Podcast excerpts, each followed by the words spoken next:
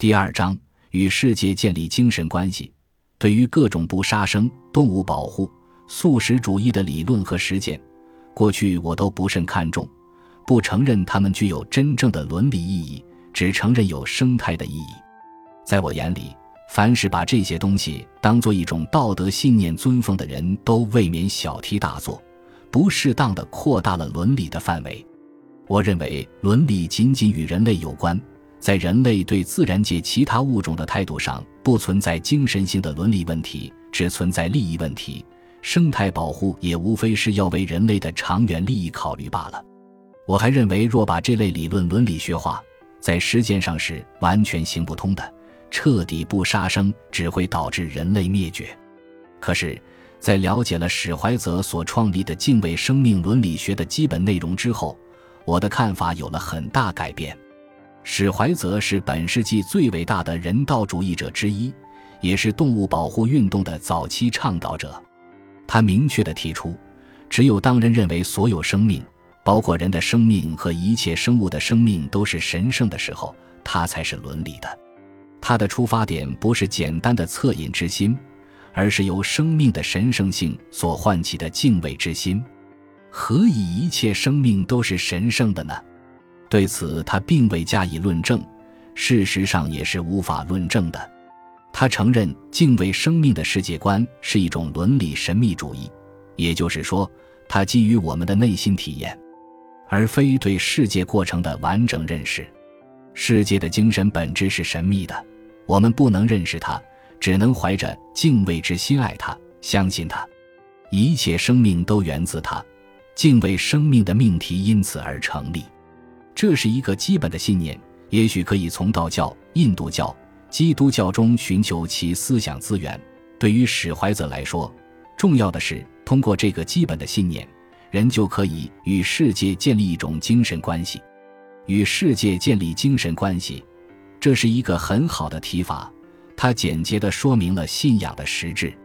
任何人活在世上，总是和世界建立了某种关系。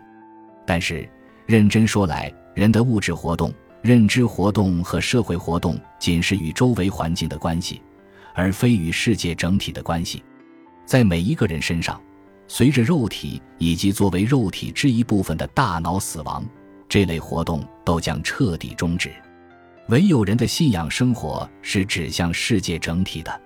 所谓信仰生活，未必要皈依某一种宗教或信奉某一位神灵。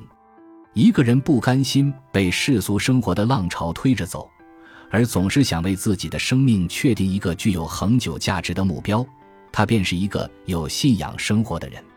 因为当他这样做时，他实际上对世界整体有所关切，相信他具有一种超越的精神本质，并且努力与这种本质建立联系。史怀泽非常欣赏罗马的斯多葛学派和中国的老子。因为他们都是人通过一种简单的思想而与世界建立了精神关系。的确，作为信仰生活的支点的那一个基本信念无需复杂，相反，往往是简单的，但必须是真诚的。人活一世，有没有这样的支点，人生内涵便大不一样。当然，信仰生活也不能使人逃脱肉体的死亡，但它本身具有超越死亡的品格。因为世界整体的精神本质及他而得到了显现，在这个意义上，史怀泽宣称，甚至将来必定会到来的人类毁灭也不能损害它的价值。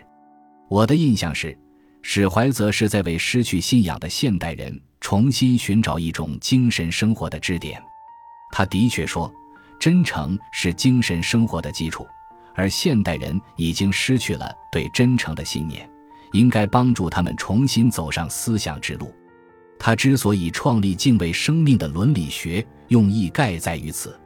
可以想象，一个敬畏一切生命的人，对于人类的生命是会更珍惜，对于自己的生命是会更负责的。史怀泽本人就是怀着这一信念，几乎毕生圣徒般的在非洲一个小地方行医。相反，那种见死不救、草菅人命的医生。其冷酷的行径恰恰暴露了内心的毫无信仰。我相信人们可由不同的途径与世界建立精神关系，敬畏生命的世界观并非现代人唯一可能的选择，但是，一切简单而伟大的精神都是相通的，在那道路的尽头，他们殊途而同归。说到底，人们只是用不同的名称称呼同一个光源罢了。受此光源照耀的人都走在同一条道路上。感谢您的收听，本集已经播讲完毕。喜欢请订阅专辑，关注主播主页，更多精彩内容等着你。